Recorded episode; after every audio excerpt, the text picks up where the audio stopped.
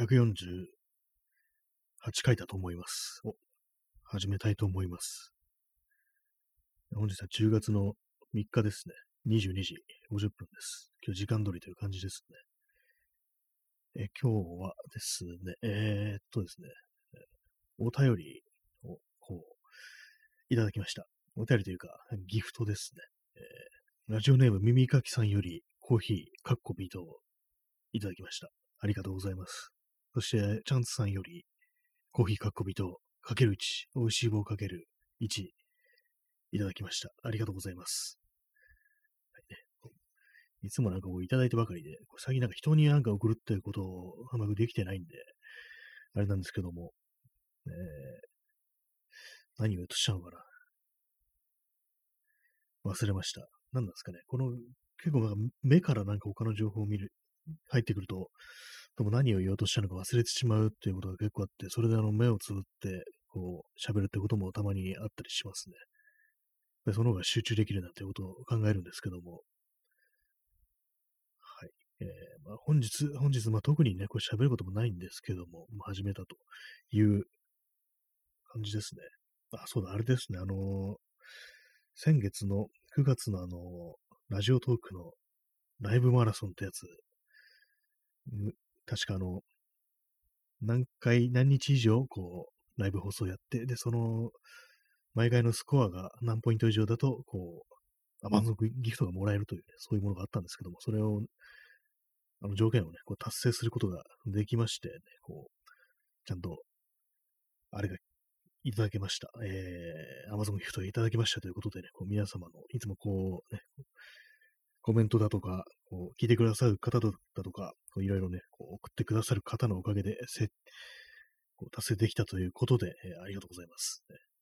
こう自分の一人の力ではというところですね。我々はまあなかなかいいチームだと、そんな風なことを思うんですけども、ね勝手にチームに住んだって話ですね。ね、検索窓と間違えたさん、五目ご飯、ありがとうございます。この、まあ、秋になってくるということで、なんか五目ご飯がしっくりくるような感じしますね。なんとなく五目ご飯って、こう秋っていうそういうイメージがありますね。よくなんか食欲の秋だとかそういうこと言いますけれども、あんまりこう、まあ今のね、こう、日本というかね、こう、世界においてはあんまり旬のものっていうものがそんなないような気がするんですけども、それもなんていうかね、こ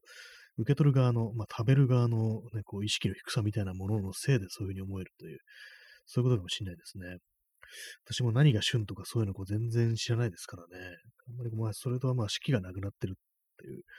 そういうこともなんか関係してるのかななんていうふうに思います。ね絶対その季節でないか食べられないって思って、まあそうはないっていうね、感じになっちゃってますからね。まあそれがいいのか悪いのかわからないですけども。はいね、そんな感じで始まりました。第147回ぐらいですけども。まあ今日ね、一日、今日一日まあ何にもしてないですね。まあ、一応外とかちらっと出たんですけども、まあずっとまあ掃除みたいなことしてて、まああとはなんかこう、ね、部屋の中うろうろしたりしてるっていう感じで、まあなん特に何もできなかったんですけども、まあ緊急事態宣言明けでなんかその辺の住宅地の、ね、住宅街の路上みたいなところも結構人がいるななんていうふうに思いましたね。公園で遊んでる、まあ、親子連れみたいなのが結構いるというような、そういう気がしましたけども、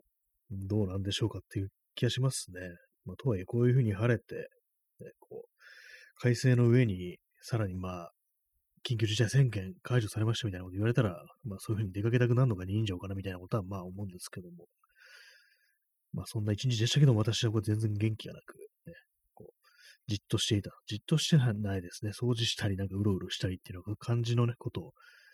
やってましたね。そんな一日です。昼間にちょっとね、ライブやったんですけども、昼間というか、まあ夕方4時ぐらいですかね、やったんですけども、なんかちょっと嫌になっちゃってね、なんか、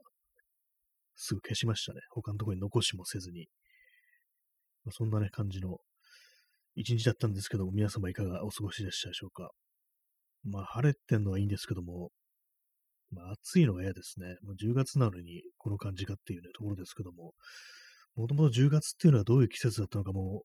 最近にはもうわからなくなりましたね。構、あのーまあ、今日昔の写真とかいろいろ見てて思ったんですけども、なんか本当に忘れてることが多いなっていうのがあったりして、そしてなんかね、ほんと年を重ねるにつれて、どうなんか時間の流れというものが、まあ曖昧というか、まあ、早くなってるというか、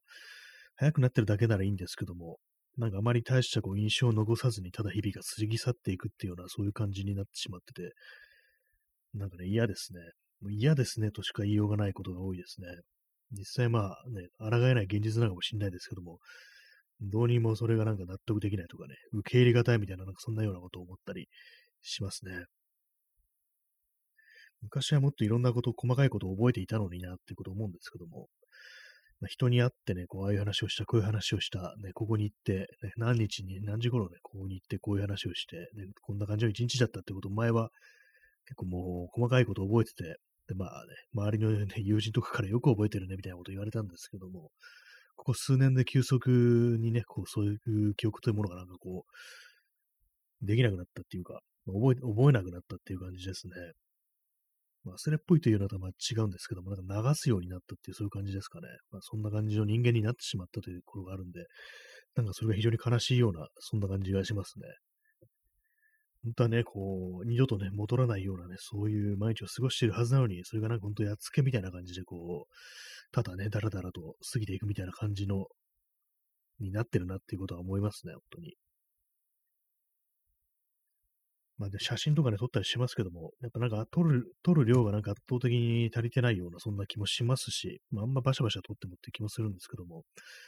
なんかね、その辺の感じからすると、こう、よくね、SNS とかインスタグラムとかそういうのにまめに投稿する人ってのは、まあ、それはいいことなのかもしれないなっていうふうに思いますね。まあよくね、こう、どうでもいいことをなんか、そんなにしょっちゅうあげたりして何がしたいのかわかんないみたいな、そういうことを言う人もいますけれども、ね、どうでもいいことだからそういうふうに残しておくんだよっていうね、どうでもいいことってのを忘れちゃうから、残しておかないとっていうね、そういうね、気がしますね。何かね、大きなことが起こった時っていうのは、人はそういうふうに記憶してたり、記録に残したいっていうのをするんで、どうでもいいね、流れていってしまう、ね、こう日常などは本当になんかこう残されないものなんですからね。えー、クリシャドシさん、どうでもいいことがどうでもいいことだったと思うっていうね、ありがとうございますね。これ一つの真理であるんだと思いますね。おそらくどうでもいいことがどうでもいいことだと思うんですよね。これちょっと、じゃ若干あの、小泉進次郎的な感じのあれになってそうですけどもね。なんかね、そういう感じはありますね。どうでもいいことはどうでもいいけど、そのどうでもよさゆえになんか尊いみたいなことがあるのかなと思うんですけども、前に読んだあの、エルマン・ヘッセの、ちょっとエッセのタイトル忘れたんですけども、こうまあいろいろね、過去いろいろなことがあったりして、まあ、いろんなことを覚えたり、嫌なことがあったり、いいことがあったり、そういうことで記憶に残ってることはいいんです。いいんだけど、それ以外のことが、なんか、ね、思い出さないすべてのことっていうのは、すべてなかったことになってしまうのではないかと考えると、すごく悲しいみたいなことを書いてるエッセイがあって、なんかその絵がね、非常に印象に残ってるんですよね。忘れてしまったことはなかったことなのかみたいなね。一つとしてね、死ぬまでに一つとして思い出されないことがあるなんて、こんな悲しいことがあるかみたいな、そんなことを思うんですけども、まあ、そういうのをなんかこう、思い出すためのトリガーとして、こう記録というかね、写真だとかそういうものがあるのかななんていうふうに思ったりしますね。まあ、それも見るというね、行為を経なければね、その人間の意識として認識されないっていうのはあるんですけども、まあ、なんだかよくわかんないですね、本当一日なんだかよくわかんない感じのことを考えてましたね。そんな10月のね、3日なんですけども、なんかもう10月かって感じでも嫌になりますね。なんかこう、1、2、3、4、5、6、7、8、9、10、11、12とね、なんか、1年が12ヶ月あるってことでね、まあ、去年も10月があった、ね、一昨年も10月があったっていうね、まあ、そういうことなんですけども、なんかそのね、感じの途方もなさみたいなものがね、なんか非常になんかゾッとするような感じの感覚をね、覚えることがありますね。なん、なんだこの時間ってやつはってね、こと思うんですけども、なんか、おかしなこと言ってますね。あき、あきらみたいなこと言ってんなみたいなね。あきらそんなセリフないですけどもね。まあ、時間は一方向に流れているわけではないからみたいなこと言ってますけどもね。結構 SF とかでありますからね、すべてのことは今同時に起こってるっていう、そういうようなことってのはね、なんかたまにありますよね。まあそういう説を何て言うのか知らないですけども。ね、えトリプレックスさん、ふむふむ、ありがとうございます。ね、この、ね、資産分けのメガネの男がふむふむとうなずいているというね、ちょっとイラスト屋っぽさを感じる絵ですね、これは。えクリジャードさん、私たちにも選べる未来があるはずよってね、これ、清子のセリフでしたね、これ、あき、あきらの。私たちに選べる未来って何なんですかね、なんかこう、過去に起こったことはね、もう、あれですけどね、どうしようもないけど、こっから先のことは選べるんだろうかっていうね、こと思ったりして、なんか私ね、普段考えるっていうことはなんか、割となんか選べないんじゃないかみたいなことを、ね、思いながら過ごしてるんですけども、なんかそういうのもあんま良くない、そういうのっていうか、まあそこまで何も考えてないですけど、基本的には。割となんか基本的なスタンスとして、全てが決まってるみたいな、なんかね、そんなことをね、ちょっと考えてしまいがちなんですけども、なんかどうもね、抗う記録というものがね、本当になんかここ数年でこう、なくなったなっていうね、なるほど、ここ数年ですね。ここ数年でも なんかいろんなことが崩れてっていうような感じするんですけども、ね、まあそんなこと言ってもしょうがないですけどもね。まあ嫌な話ばっかりしてますね。暗い話ばっかりしてもどうどうなんだって話ですけども、ね、明るい話って言ってもあれだからね、まあ一つね、こう、ささやかな、なんか、喜びみたいなね、ことの話はないのかってね、あれなんですけども。まあね、あまあ、あるとは、ね、思うんですけどもね。まあ、今日ね、ど、今日どういう日だったか、今日の、今日という日の中で良い、良きことというのは一体何だったのかっていうのはあるんですけど、まあ、これ洗濯物がマッハで乾いたっていう、それですかね。今日はほんとすぐ乾きましたね。昨日もそうでしたでしょうけど、昨日ね、ちょっと洗濯する時間なかったんでできなくて、今日はまとめて、こう、いろいろ大物をね、こう、干したりしたんですけども、まあ、すぐ乾くってね、ありましたね。えトリプル X さん、ええやん。ありがとうございます。ね、これも初めて見ましたね。ええやん。言ってるこの人は一体誰なんでしょうかっていうね。結構なんかいろんな絵柄がありますね。このラジオトークのこのスタンプ的な。これなんていうのか未だにわからないんですよね。この結構定期的に入れ替わってる感じして、割と短いスパンでなんかいろんなのがね、こう、リリースされてるような気がするんですけども、結構前にあったやつはなんか消えちゃいますね。期間限定みたいな感じでいろんなのがこう、入れ替わったりしてますね、これ。なんか私もね、こう人の放送とかにこういうの送ったり、ね、こうお便りとか送ったりしようと思うんですけども、いまいちなんかどうも最近腰が重くって、そういうことができてない感じですね。今日あの、まあ、何もしなかったと言いましたけども、今日人のね、あの旅行の、配信というものをね、これはツイキャスなんですけども、北海道旅行をしているという人のね、配信をなんか結構見たりしてましたね。まあそのね、あの、バイクの旅で、まあ、その、北海道のね、本当になんかこう、だっ広い、こう何もないような、まあ何もないよつったら失礼かもしれないですけども、まあね、その延々と道路が続いてて、ね、海岸線があるみたいな、そういうところで、こう、たまに止まってなんかこう、お昼ご飯とか食べながらこう喋るみたいな、そういうの見てたんですけども、まあ、ああいうの見てると、まあまあこう、気分がね、少し、なんか、穏やかになるような、そんな感じありますね。や、安らぎみたいなものがあるかなって思うんですけども、でまあ、人のね、こう旅行してるのを見るっていう、結構まあ不思議なね、文化というか、感じではありますよね。昔はそういうのなかったわけですからね、こう配信というものがなんかこう、ね、以前は、そういうの普通にまあ、録画されたものだとかね、そういうものしかなかったわけで、それがなんかリアルタイムで今ここにいますみたいなのがそのまま出てくるっていうのがね、こうテレビ以外で、そういうのがね、こう、あるっていうのは結構不思議な感じなんですけども、まあ、それなりにこう同時間、今この時間に自分と違うところにいる人間が、こうね、こうそういう旅をしてる人がいるっていうふうに、こう思うっていうのは何何かこう、少しね、心が穏やかになるような、そういう効果がありますね。ここ以外にも世界はあるんだっていうのを少し感じさせるっていう、ね、効果があるような気がします。まあ、ただ結構そういうのはよく言われるんですけども、自分が行くことを考えなくなってしまうっていう、まあ、他にまあ旅行以外にも、ね、こう人が何かをしているところを見るっていう、それだけ満足してしまい、自分が実際手を動かして何かをする、足を動かしてどこか行くっていう、そういうことをなんかちょっとしがたくなるっていう、そういうのは、そういう効果もちょっとね、副作用みたいなものもあるから、ちょっとそれは良くないんじゃないかっていうことが、まあね、昨今のこう YouTube とかでね、こう、いろんな人いますけども、いろいろ、まあ、ね、動画とかね、アップしたりしてる人はいますけども、でもそういう風になっちゃう、こう、副作用もあるよなんてことは、たびたび言われてる気がするんですけども、まあ、私に限っては、やっぱそういうとこありますね。自分でやんなくても満足しちゃうっていう、見てるだけで満足してしまうっていうのはあったりして、まあ、逆に背中を押すってこともあると思うんですけども、まあ、それが割合がどういうふうになってるかわかんないですけども、自分としてはね、まあ、自分がそもそも、私そも個人がそもそもね、こう腰の重い人間であるということから、まあ、別にそれは関係なくて、ただ単にね、こう、デブ症なんだよってね、感じのことはあると思うんですけども、どうなんですかね、なんか、この放送の意義というものも何なんだろうということをね、ちょっと今日考えてしまいましたね。なんかこれ、こう、去年の8月の半ばからですから、えー、まあ、10ヶ月ぐらい、ね、こう、10ヶ月近く続けてるという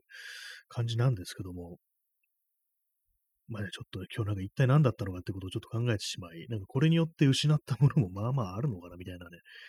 ことをね、なんか思ってしまったんですよね。まあちょっとね、ここ数日いろんなあれがあったというね、こともあり、なんかね、こう、まあ、考えすぎかなと思うんですけどもね、なんかこれに時間を割く、時間を割くっつってもね、これ毎日30分か1時間かって感じなんですけども、やっぱりなんかちょっとね、毎日やるということに対してこう、ある程度こう意識が取られるということで、その分何か他のことがおろそかになってるんじゃないかみたいなことはまあ考えなくもないんですけども、まあね、それを、そんなこと言われてもって感じですけども、それ聞いてる人困っちゃうっていうようなことはね、思うんですけどもね、なんか妙にこう、深く考え込んでしまいっていう感じで、それもこう出口のないようなことをね、考え込んでしまうような、そういう一日でしたね。おかし、おかしくなってますね。まあ、要はね、おかしいですね。気が触れ始めているぞというね、そういう感じがするんですけども、まあ、今更って感じですね。ここ数年おかしいというのが、まあ、実態なのかななんていうふうに思います。ね、なんか前まではこう、もう少しね、こうもう少し未来を向いてたと思うんですけども、最近なんかあんまそういう感じなくなりましたね。本当に。なんかすごい暗い話になってますけども。まあね、なんかね、そう、私たちにも選べる未来があるはずよっていうね、まあそのはずなんですけども、その感じがなくなってきたというね、そんなところあるんですよね。白い水さん、さっさばありがとうございます。ね、こうさっさばね、こう、本当になんか即効くシャブみたいな感じですからね。今すぐもうさっさばを今、注射器に入れて打ちました、今。すごい元気になりました。ありがとうございます。そして、トリプル X さん、事故です。お、かっこ音あり。ありがとうございます。ね、これ私今あの、音出してないんでね、このスマートフォンの方からちょっとどういう音がするのかってこれ知らないんですけども、多分キキン、キキガシャンみたいな、ね、そんな感じのね、ことを、ね、思いました。謎の、謎の、これなんかあれですよね、文字列ですよね。事故ですって、ね、どこで使えばいいのかと思うんですけども、なんか放送事故的なことが起こった時に使うのかなっていう、それはなんか結構面白いかもしれないですね。黙り込んじゃった時にこの事故ですってね、こうごまかすなんていう、そういう使い方があるのかなっていうことを思いました。えー、クジラドリさん、さっさばしゃぶしゃぶ、ありがとうございます。ありがとうございますってなんか変ですけども、さっさばをね、こうね、鍋のね、だからお湯に入れてね、こう、煮立った湯に入れてしゃぶしゃぶしてね、こう食べるっていうね。なんか世の中本当にそんなことやってる、行かれた連中もちょっといそうな感じして、ちょっと怖いんですけどもね。さスタバしゃぶしゃぶ本当にやってるっていうね。まあ、ノーパンしゃぶしゃぶがあるぐらいですからね。今なんかノーパンしゃぶしゃぶっつって普通になんかパンツをね、なんか鍋に入れてっていうこと気持ち悪い想像しちゃいましたけども、ね、なんか昔本当にそんなのがあったっていうのが、ね、本当になんか恐ろしい文化だなと思いますけどもね。まあ、どのくらいそれがあの、ね、その、一般的なものとして広まったのかわかんないですけども、ちょっと後でね、検索するかもしれないですね。え P さん、俺たちに明日はない。ね、ほんとそんな気分ですね。あの、昔のね、あれですね、アメリカンニューシネマの西部劇の放題ですよね。俺たちに明日はないというね。あの、ロバート・レッドフォードとポール・ニューマンの二人が、まあ、列車強盗、犯罪者なんですけどもね、その生き様みたいなものをね、こう、描いた映画なんですけど、結構私好きですね。ブッチ・キャシリーとサンダンス・キッドという実在の人物なんですけども、ね、私ね、こう、おまけです、おまけっていうかあれですけども、見た目があの、ブッチ・キャシリーに似てるなっていうふうに言われたりすることがありますね。割となんかこう、見た目がジャガイモっぽいね、そういう感じのルックスですね。はい、謎のなんかアピールでしたけども、私は銃は持ってないですね。でも欲しいですね、あの、昔のえ P さん、えそれは明日明日に向かって打てです。あ、そうでしたね。今、普通に間違えました。あれ、俺たちに明日はないって何でしたっけ？忘れちゃいました。なんかでもそれも映画ですよね。なんでこれを間違えたんだ？俺たちに明日はないっていう。ちょっと今ね、ああれでしたっけ？あの、曲でしたっけ？かなりいい加減になってますね。なんかあの、昔の曲でしたけ？ど、検索してますね。俺たちの明日に向かって言うて、本当なんかその感じで言った方がいいかもしれないですね。いろいろ混ぜていくっていうね。俺たちに明日はない出てきました。P さん、ボニークライド。ああ、それですね。あと、なんかちょっと、その、時代が似てますからね。60年代の映画でね、アメリカンニューシネマの先駆的作品って今、ちょっとヒットしました。あ、それですね。なんかちょっと、ちょっと似てるからね、同じ銀行強盗がこう、ね、主人公ってあれで、ね、で、まあ、実在の人物っていうね、ことで、ただこの俺たちに明日はないは、こう、世界恐慌の時代らしいですね。明日に向かって打てはもっと前ですよね、多分。ボニークライドとね、ブッチ・キャシーサンダンス・キットということでね、まあ、人物の名前を2つ並べるっていうね、そういう感じで、まあ、結構似たようなところありますけども、この映画をね、私見てないんですよね。アメリカンニューシーマ結構一時期よく見てる時期あって、割とね、こう、結構見たなと思うんですけど、これはなぜかね、こう、結構まあその先駆的ね、こう作品と言われてますけどもね、なんかこう、そういうのに限って見てないってことがまあまあありますね、私。元の元のね、こう、オリジナルをあんま辿らないっていうね、そういう悪い癖があるんですけども、他のね、ニューシネマはまあまあ見ましたね。私印象深いのはやっぱあの真夜中のカーボーイと5 Easy Pieces っていうのは非常になんかこう、印象に残ってますね。なんかまあ暗い映画ですけどもね、本当に。なんかああいうのを結構ね、多感な時期にあんま見すぎると 結構人生にとって良くない影響があるのかなってこと若干ね、思っちゃったりしてね、まあ、先ほど言ったみたいなね、こう、もうね、発想とかそういうのがあんま未来に向かってないっていうのは、そういう映画をなんか好んで見てたと、というね、そこからなんかスタートしてんのかななんていうふうに思わなくもないんですけども、まあどうなんだかってことを思いますね。まあでも結構そのネットでアメリカンニューシーマンについて検索したりすると、同じようなことを言ってる人がね、こう、見たりして、なんかこう、罪作りなムーブメントだったのかなっていう思うんですけども、こうあの、ロッキーっていうね、有名な映画ありますけども、ボクシングのね、シルベスター・スタロンの、あれも一種のニューシネマっていうね、まあ、時代的に70年代末なんでね、こうかなりこう後なんですけども、あれも一種のニューシネマであるなんていう見方がありますね。結構あの、最後はね、こう試合には負けたけど愛は勝ち取ったみたいなことをね、こう、表現をしてね、これはあの敗北の物語ではないみたいな、そんなことを言う意見もあるんですけども、でも結局ね、そのチャンピオンとこう試合ができて、まあ、判定で負けたけど、俺は最後まで立ってたんだっていうね。で、まあそういう感じで、まあ、一つのね、落としどころを得るんですけども、その後、まあ、特にね、成功することもなく、またね、こう、元に戻っていくっていう、そういうことは、あの、脚本書いたスタローン本人はそういうことを考えてたみたいなんで、まあ、そのアメリカンニューシネマという見方は必ずしも間違ってないんじゃないかっていうようなことは私は、まあ思いますね。まあただ死なないですからね。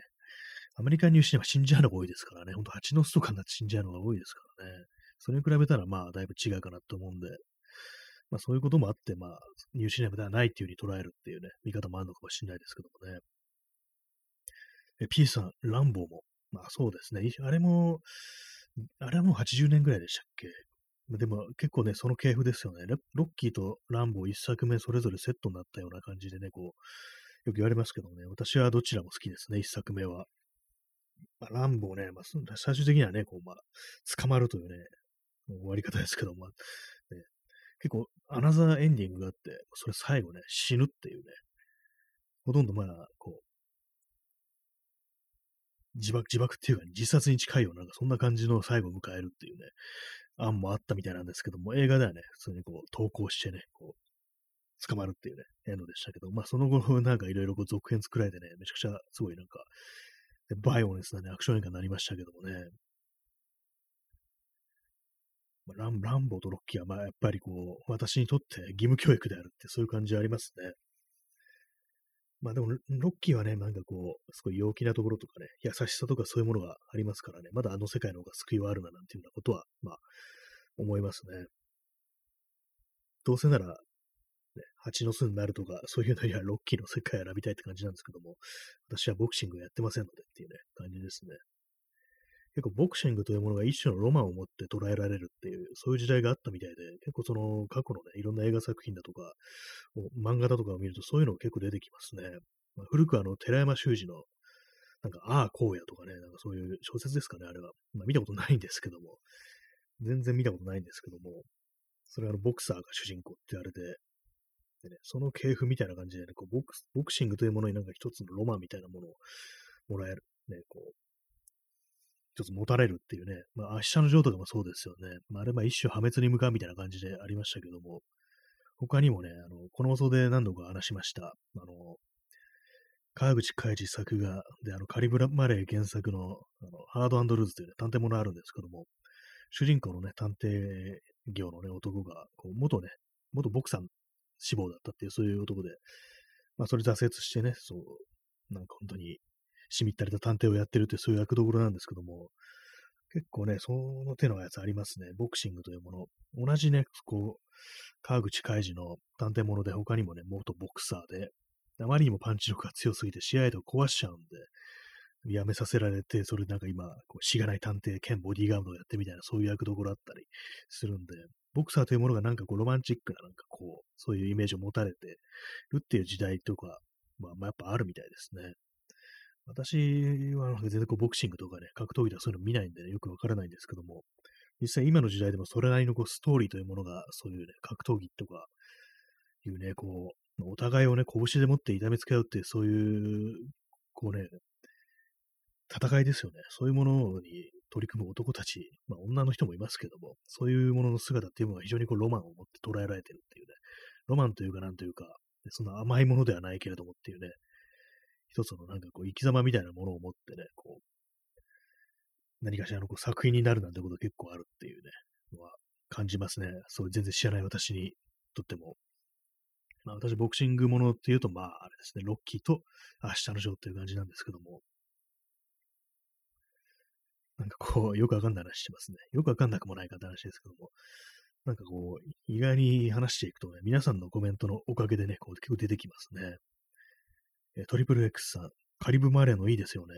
ボクサーがロマンチックなのすごい納得です。パルプフィクションのブルース・ウィースもボクサーでしたね。あ、そうですね。確か、ブルース・ウィースボクサーでしたね。それ忘れてました。やっぱりその系譜ですよね、これも。ボクサーのね。カリブマーレーね、私なんかこう読んでて結構好きになりそうな気配がありましたね。なんかこう、他のね、なんか劇画系ののと違って、なんか割となんか、どうも、しみったれてて情けないっていうのが結構前面に出てきてるっていうのは割と感じて、その辺がね、ここマッチョ一辺倒なのと、ちょっと違うかななんていうのを感じたりして、なんか独特のあれありますね。割となんかあの、まあ、なんかね、これ、この例えあれなのかもしれないですけども、なんか段階左翼的なね、のに、プラスなんかロマンチックなの足したみたいな、なんかそんなの感じますね。なぜか、なんかなぜかボクサーがロマンチックであるっていうね、パルピクション、ブルース・ウィス元ボクサー。いかにもっていう感じですね、確かに。あの、風貌とかがなんかボクサーですってね、元ボクサーですっていう感じでしたね、なんか。結構そのフィクションの中のボクサー像みたいなものってこう集めていくと結構面白いのかもしれないですけども、なんかもうすでに一冊、二冊本になってそうな感じもしますね。いや、それどころじゃないですね。結構そのボクシングというもののとフィクションの関わり合いってものは結構ね、いろんなところで語られてるのかななんて思いますね。寺山修司とか私全然知らないんですけども、あの、短歌でしたっけ俳句でしたっけなんかそれをね、こう、ちらっと読んだこと、読んだことあるくらいで、他はこう、あんま知らないんですけども、結構見てみたり読んでみたりしたら面白いかなっていうことは思いますね。